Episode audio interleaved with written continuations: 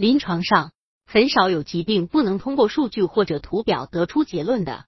当然，有少数疾病，例如心脏病和染色体疾病等，有时候也分析不出来。但是即便如此，通过数据的记录和观察，也能够得到许多有用的信息。所以，家长定期做好数据的测量和记录，对以后的不时之需很有帮助。百度搜索“慕课大巴”，下载更多早教资源。儿童生长曲线可以判别二岁以前婴幼儿约九成生长迟缓的异常现象。所以，通过身高数据的记录，既能够判别孩童是否发育迟缓。那么，多长时间需要测一次数据呢？崔其亮说：“这可不是随意想测就测的，而有一定时间限制。在小儿出生后的一二三四五六九十二个月，应各称一次体重；一到三岁，每隔半年称一次；三到七岁，每年称一次。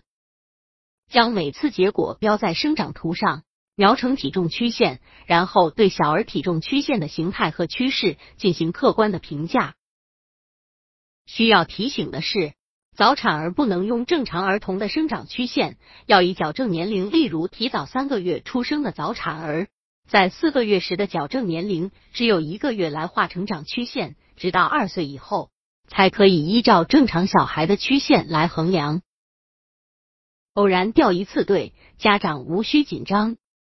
知道何处需要测量成长指数外，家长最关心的还是曲线走势问题。门诊中。咨询此问题者比比皆是。我儿子才二岁，体重就已经超过正常标准体重，该怎么办？我女儿四岁了，一直很瘦小，每次吃饭都只吃一点点，是否会影响发育？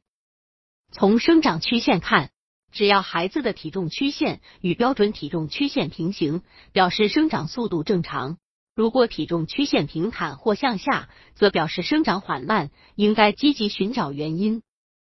儿科医师谭小华强调，在没有任何特殊状况如感冒、厌奶期下，孩子曲线走向掉下一格指右边的小格还能接受，超过两格标准差就是有明显意义的异常。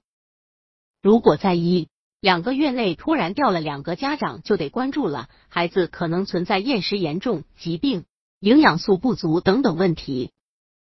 如果家长把握不准，建议回门诊让医师评估。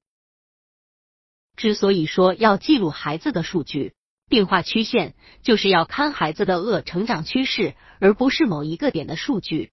比如孩子某一点上身高或者体重没有达标或者超标，这还不能代表孩子发育迟缓或者不良，还要看整体趋势的发展。孩子生长过程并不平局，有起伏才是正常的。